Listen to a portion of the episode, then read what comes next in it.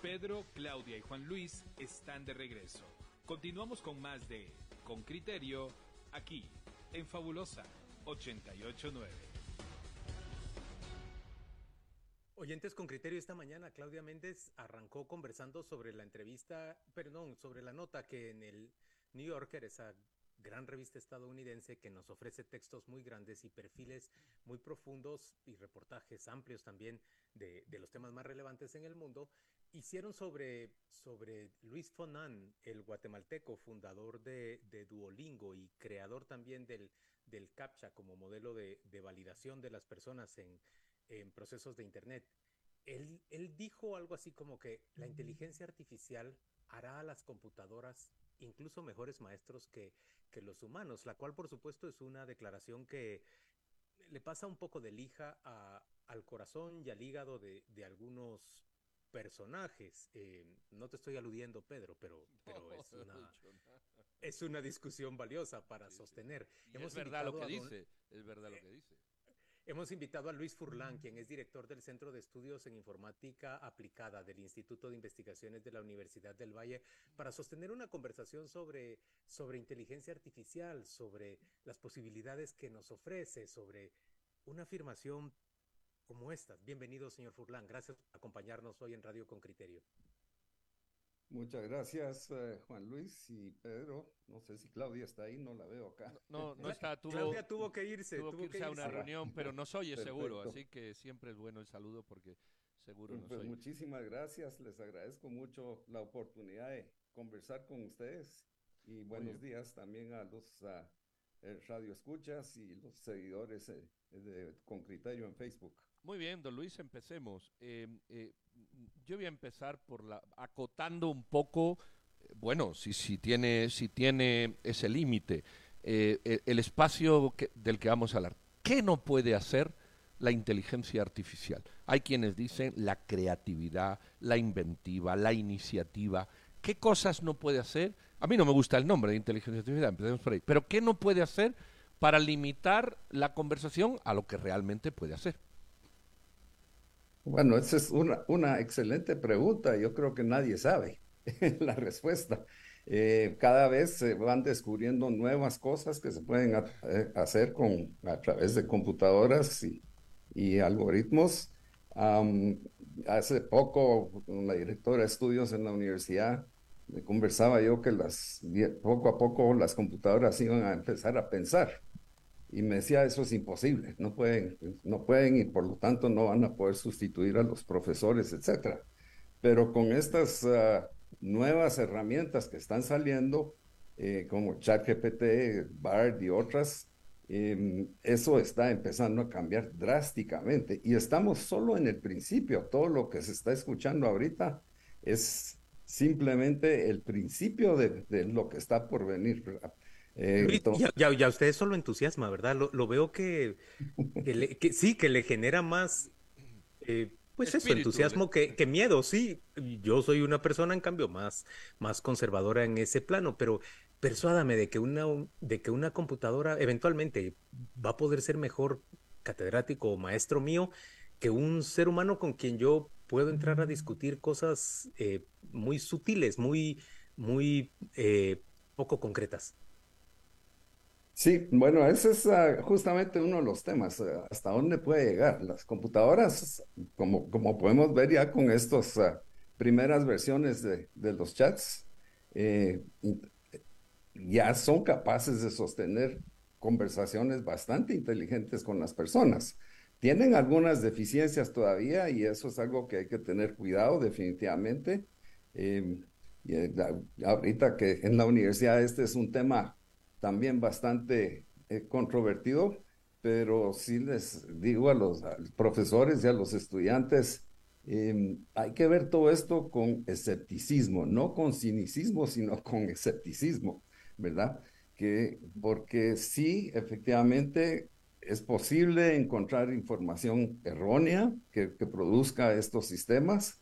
eh, especialmente en ciertas áreas donde se requiere deducción lógica, por ejemplo. Ah, ahí sí está un poquito débil, pero no me cabe la menor duda que en unos cinco años o diez años ya estará eh, respondiendo en esas áreas también. Eh, Luis, yo, yo sí creo, aunque Juan Luis decía no te no, yo no me enojo por eso, porque además la, la charla es buena y confrontativa, mucho mejor. yo sí creo que muchas computadoras van a ser mejor que muchos maestros pero porque, porque el maestro es muy malo y la computadora, por ejemplo, para presentar un tema, digamos, digamos, pongamos un ejemplo tonto, para, eh, eh, eh, ¿cómo se dice?, enseñar a sumar, posiblemente una computadora pueda optimizarlo de tal manera que sea mejor que muchísimos profesores. Pero hay saltos, y ahí coincido con Juan Luis, hay saltos que yo veo que la computadora no va a dar. Es como la enseñanza virtual que todos la hemos alabado y es cierto que es muy buena en muchas cosas. Pero luego el lenguaje no verbal, las expresiones, la creatividad, esa capacidad de enlazar A con B, que es creativa, pura y dura, no, no, no es lógica, secuencial.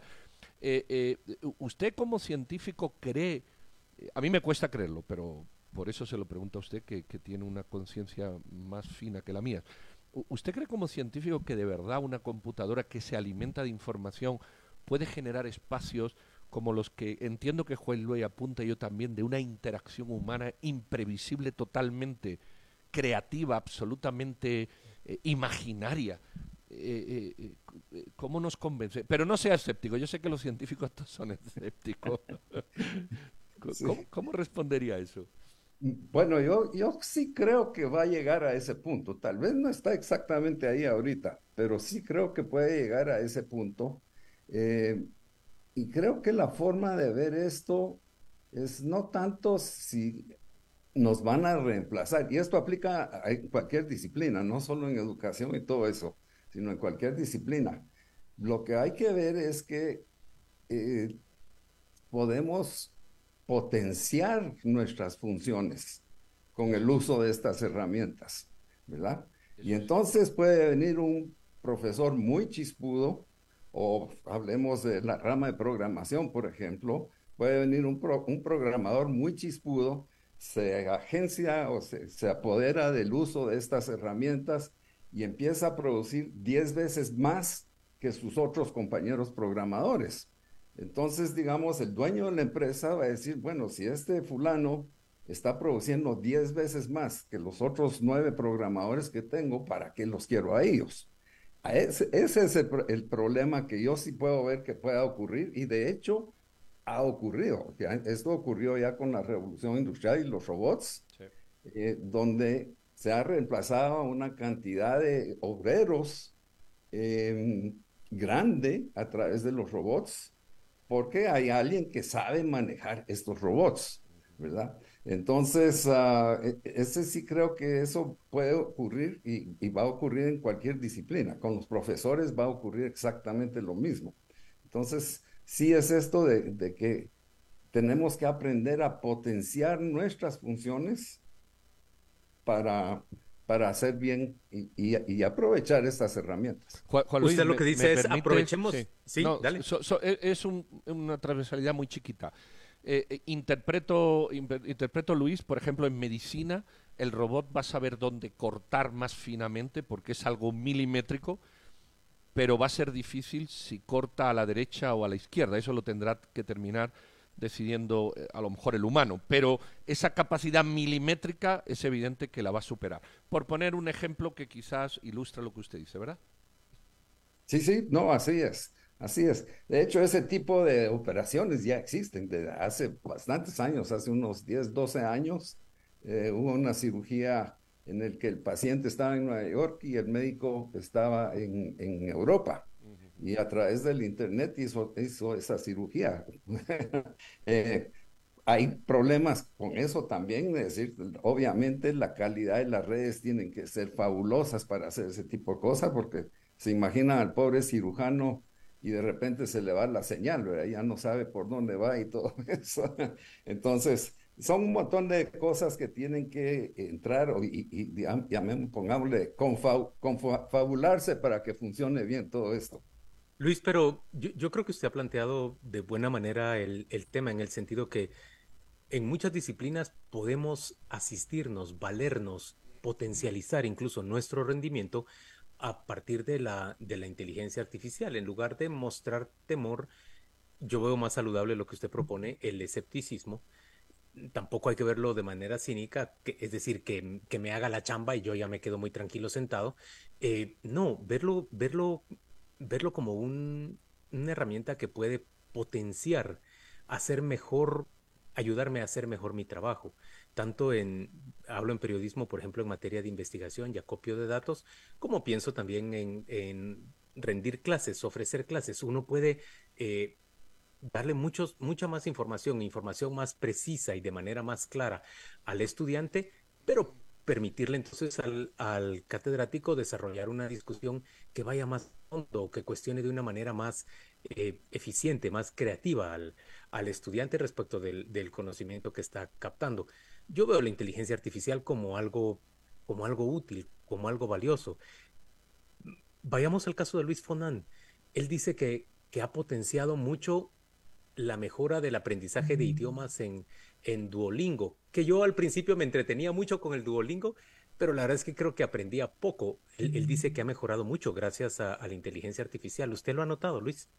Sí, cómo no, efectivamente. Y es uno de los usos principales ahorita, digamos, de, eh, herramientas como ChatGPT, que es el que más está sonando ahorita, ¿verdad? Eh, pero es eh, la traducción del lenguaje de idiomas, ¿verdad?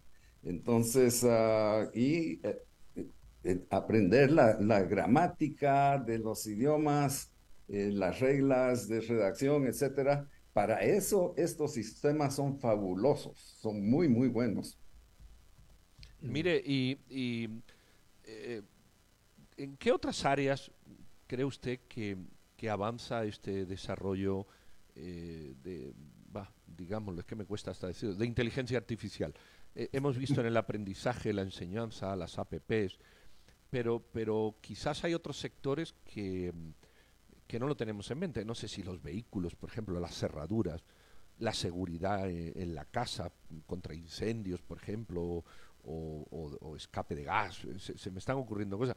No sé, hasta el perro que lleva un chip de estos inteligentes que le dice a dónde tiene que girar o tirar. En fin, hasta dónde, qué cosas curiosas hay que se nos escapa a los mortales y ustedes que están en la temática, eh, pues, pues las conocen. Bueno, efectivamente, esto está afectando en, todas las ah, áreas, las disciplinas. Medicina es una de ellas, definitivamente. Eh, estos sistemas están ya eh, regularmente eh, teniendo mucho más éxito en diagnosticar enfermedades que los mismos médicos, ¿verdad? Entonces, ese es, de nuevo, es una herramienta. El de la palabra final tiene que ser el médico, creo yo, pero tiene la ayuda de estos sistemas para, para diagnosticar. Eh, entonces, medicina es uno que tiene muchísimo de dónde sacar ventaja eh, de, de, esto. otras áreas, efectivamente mencionó Pedro, los, los vehículos, eh, todos estos vehículos que ahora uno pues prácticamente ya no, ya no conduce, simplemente dice quiero ir de aquí para allá, el vehículo se encarga de todo, se encarga de ver que no haya obstáculos, se encarga de ver que no se esté cruzando eh, luces rojas, eh, eh, en fin, que no se esté cambiando de carril accidentalmente. Todo eso es a través de inteligencia artificial. La inteligencia artificial abarca varias disciplinas, digamos. Una de ellas es ah, esto de, visión por computadoras. Esta es la encargada de reconocer imágenes, reconocer eh, patrones, etcétera el área esta de, la que hemos estado platicando un poquito de, de ChatGPT es, pertenece al área de procesamiento del lenguaje natural. Eh, porque antes uno para poder decirle a la computadora que hiciera algo, pues al mero inicio había que hablar en unos y ceros. Habría que dominar un, había que dominar un idioma informático. Exactamente. Nosotros los humanos no somos buenos para eso. Y hablamos así como lo estamos haciendo ahorita eh, en, español o, francés o el idioma que sea de nuestro, de nuestro país. Eh, pero eso es bastante difícil. Los lenguajes naturales son muy ambiguos. Eh, y mucho de lo que se dice depende del contexto del, dentro de lo que se está eh, conversando o leyendo o algo así. Mire, ah, Luis, antes de, que se vaya, eh, aunque nosotros lo despidamos, eh, para, para el grupo de personas que tienen alguna discapacidad, para el que no ve, eh, para el que no oye, para el que tiene un problema de movilidad o de psicomotricidad fina, ¿verdad? Y, le cuesta escribir y prefiere dictarlo. Estos avances técnicos, ¿nos podría hablar un poquito de, de ese espacio del ser humano en el que hay algunas limitaciones físicas. Sí, no, no, ahí es, tiene muchísimo potencial todo esto de la inteligencia artificial eh, para personas eh, discapacitadas en el sentido de movilidad, por ejemplo, eh, se han armado exoesqueletos, o sea, son como una estructura que se le puede colocar a la persona y que lo ayuda a caminar, pero es la persona la que lo está dirigiendo con señales cerebrales o con, dictándole que, dónde quiere cruzar, etc. Em, hay ah, un proyecto lindo que permite que las sillas de rueda puedan subir gradas, ¿verdad? Eh, es, es un, otro ejemplo. Hay un, una también, eh, ahora ya pueden implantar, eh, implantar dispositivos en la cóclea para, para, los sordos, ¿verdad? Y entonces ya pueden escuchar. Ah, también he visto el ejemplo de unos lentes eh, para, para personas ciegas que los lentes capturan las señales visibles, las convierten a señales eléctricas y se le implanta en el cerebro a la persona un chip y envían pura información, en lugar de imágenes, pura información sobre lo que lo está rodeando. Exactamente, y el, cerebro ya lo transforma a imágenes, o sea, sí puede ver a través de estos eh, eh, dispositivos asistenciales. Luis Furlan, es, es fascinante todo lo que usted nos está comentando sobre las posibilidades de, bueno, de inteligencia artificial y en términos generales de desarrollo tecnológico. Gracias por estar hoy con nosotros, que, que tenga un excelente día. Muchas gracias. Igualmente les agradezco mucho. Que tengan un buen día. Luis, muy amable. Gracias. Fabulosa 889 está presentando Con Criterio. Ya regresamos. Guatemala merece que juntos, juntos, construyamos un futuro con desarrollo. Ya no más polarización, ya no más división. Queremos vivir en paz. Yo creo en Guatemala. Doctor Francisco Arredondo, presidente. Yo creo en Guatemala. Estamos cerca, siéntete bien. Está bien surdida, siéntete bien. Cuando lo necesites, hay una cruz verde cerca. Hoy es noche de party. Me voy a echar los tragos inteligentemente. Y mañana a trabajar tranquilo. A ver, aquí va mi Party Smart. ¿Ya comenzaron, mucha? Ahí te recordás de tomarte tu Party Smart. Sí, Party Smart es la primera de la fiesta. Después de una noche de party, a trabajar sin goma ni dolor de cabeza. Party Smart, para una mejor mañana después de... Estamos de vuelta con más del programa Líder de Opinión en nuestro país. Con criterio, por Fabulosa 889. Oyentes con criterio. WhatsApp 5155 7364. Pues aquí hay una oyente que nos dice que no le preocupa el avance de la inteligencia artificial, sino el retroceso de la inteligencia humana. Y creo que me quedo, que me quedo con esa frase eh, que, es, que es absoluta. También Jorge dice, he escuchado mucho decir que los humanos hemos de percibir la inteligencia artificial como una ayuda, pero seguramente nosotros mismos no tenemos la capacidad de comprender lo impresionante de nuestra creación. Y no es que se nos escape de las manos, pero este es el inicio de algo más grande. Ana Lucía Arroyave dice, yo no he querido todavía instalar ese chat GPT. Siento que me va a gustar mucho y me volverá a gana para investigar. Al final son muchas mentes humanas las que están detrás de todo esto, lo cual me parece increíble, dice ella, en términos eh, positivos. Pablo González dice, Pedro, que tu definición de creatividad puede estar muy limitada.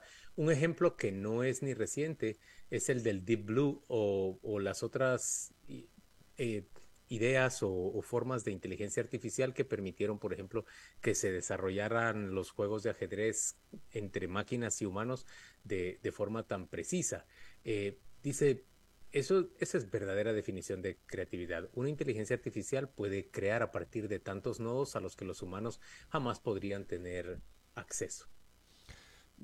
Yo, lo veo, no sé, por eso yo dudo de, esa definición.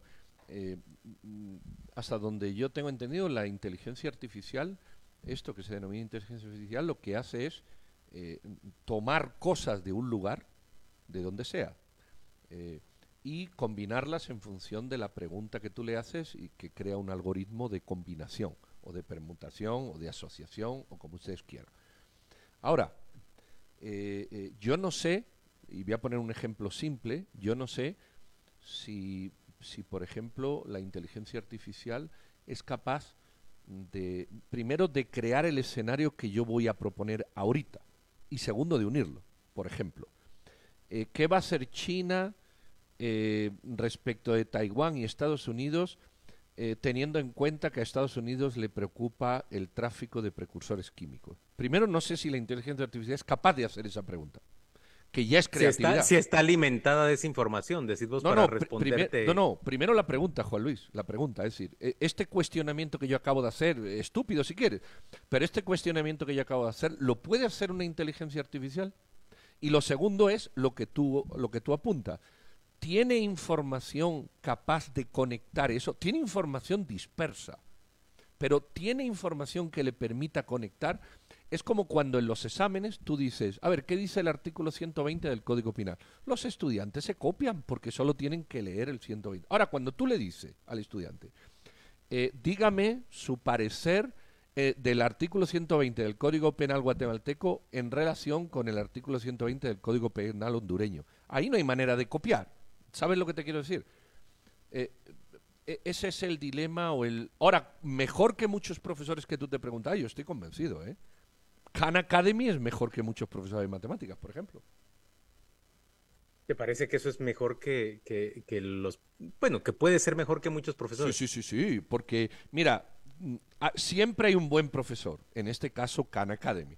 El tipo, que es un indio, ¿verdad?, que le explica a su sobrino, creo, eh, graba un video de un buen profesor y ese buen profesor es mejor que tú y yo explicando matemáticas porque, y por eso la gente lo ve. O sea, sí va a ocurrir eso, que va a haber mejores profesores. Ahora bien, dicho esto, cuando termine la clase de sumar, el debate, que creo que era lo que tú ponías sobre la mesa, el debate posterior respecto de qué le parece a usted, alumno, la suma en relación con la resta y cuán difícil es para usted generar. O si este procedimiento es más eficiente que eh, este otro procedimiento. Exacto, exacto. Poner un número encima de otro, un número al lado de otro eso, la cara que pone el alumno, como diciendo, ¿qué me preguntas? ¿Qué dices? No te entiendo. Creo, creo, no sé, ya te he dicho que yo soy conservador en eso, pero me parece que tú te quedas también en mi espacio ese de conservadurismo. Yo no lo veo todavía. Lo, mío, admito que es más más temor. seguramente mi conservadurismo está más alimentado por, por temor, puede ser que el de otras personas no. Mira, Pedro, tenemos otra serie de comentarios. Hay muchos aplausos para la conversación sobre el vino. Ah, sí, sí, eh, sí, Que a muchas personas les pareció, pues, eh, refrescante, ese es el término para, para resumirlo. Y también hay comentarios sobre la conversación con el candidato a diputado Ronald Arango.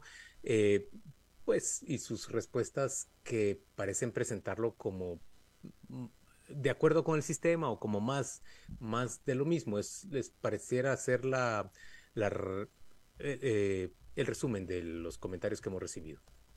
Eh, la iba a contestar, pero, pero, pero la voy a contestar a, porque es la pregunta creo que de Ana, de Ana Lucía, que pone, que pone sobre la mesa el tema. Dice, sí, Pedro, sí puede. Haga la pregunta, solo hay que saber preguntar y le responde. Ahí está la clave, Ana Lucía. No me sirve, no me sirve, tengo que saber preguntar.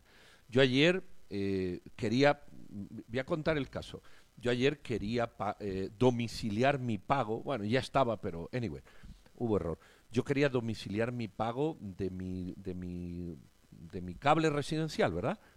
Ajá. Bueno, y entonces eh, entré y me salió un bot. ¿Qué quiere usted hacer? internet, teléfono, residencial, residencial. anyway, al final no pude. No pude porque el bot está programado con lo que hay. Entonces cuando tú le preguntas, ¿cómo domicilio mi pago residencial que ya está la tarjeta puesta y no me lo acepta? no te contesta. Y como dice Ana Lucía, le tienes que saber preguntar. Si le tengo que saber preguntar, no sirve para enseñar. ¿Me, explico lo que quiero decir? Sí, yo, yo también encuentro muchas de esas plataformas automatizadas tan, tan torpes para responder o tan como tan cerradas las opciones que muchas veces uno no le atina, pues. por, eso, si tú le tienes que saber preguntar a la máquina, entonces la máquina no te sirve, porque en un espectro de alumnos Tú no le puedes decir a todo el alumno, mucha, para preguntarlo tienen que hacer así. Tú no puedes hacer robot. Eh, eh, a ver, Siri, ponme música. Pero si le dice, eh, señor Siri, ¿sería usted tan amable? No entiendo. ¿Me, me capta? Bueno, el ser humano es igual. Tú no puedes robotizar al ser humano para que otro robot te responda. Bueno, yo creo que yo estoy viejo para discutir estos temas, hermano no? no? creo que, no, no creo. Ahora, yo sí veo muchas, muchas. Creo que es de una gran actualidad y, más allá de nuestra edad, simplemente es, un desafío permanente. Es entenderlo también, Juan Luis, porque los muchachos jóvenes eh, nacen. Eh, Son nativos, sí. Exacto. Yo ayer discutía con no sé quién en Twitter, bueno, discutíamos, intercambiamos opinión. Y yo le decía, es que ustedes han nacido en una generación en la que no saben lo que es el monopolio telefónico. Porque la generación de tus hijos y de los míos se ha levantado, claro, en Guatemala solo puedes elegir dos compañías o tres antes, pero en Europa tú vas y puedes elegir un teléfono entre 15 compañías. Cuando antes tú sabes, y eso lo viviste tú, que había que llamar a Telgo a ver si por favor te ponían un teléfono, ¿verdad? Entonces, como ellos no han vivido esa experiencia, cuando le hablas de ese mundo, los, los, los, los bloqueas. Igual que yo... Porque ahí también hay una cosa bien importante, que, su crecimiento coincidió con la aparición de estas nuevas tecnologías. Exacto. hablamos mucho de, cuán ineficiente era Guatel y después Telgua para las, los teléfonos residenciales, pero lo cierto también es que ellos existieron en esa época en que no se había, no había estallado todavía esta, estas opciones tecnológicas que ahora permiten que uno tenga teléfonos con solo llegar a una tienda, pues, o incluso sin ir a la tienda, te los mandan a tu casa. Así es, y yo creo que nuestra mente está, si no anclada, está en proceso comparativo entre lo que había y lo que hay. La de ellos no tiene ese proceso comparativo, solo es lo que hay. Yo te conté una vez la anécdota de mi hijo de 20, que tú también los tienes de 20. Mi hijo de 20 nunca ha rebobinado nada. No ha rebobinado, no sabe lo que es la función rebobinar, porque él nació con el disco CD, que es circular el, VHS que había que rebobinar, no digo ya la cinta de cassette que tú y yo rebobinamos, hasta con un bolígrafo. Eh, él no tiene ese concepto en la mente. Rebobinar para él no existe. Solo existe usar y tirar. Eh, eh, entonces hay toda una concepción de aprendizaje detrás de eso. Bueno, digo yo, no sé. Anyway. vamos a ir a la pausa comercial y vamos a volver dentro de, dentro de muy poco oyentes con criterio.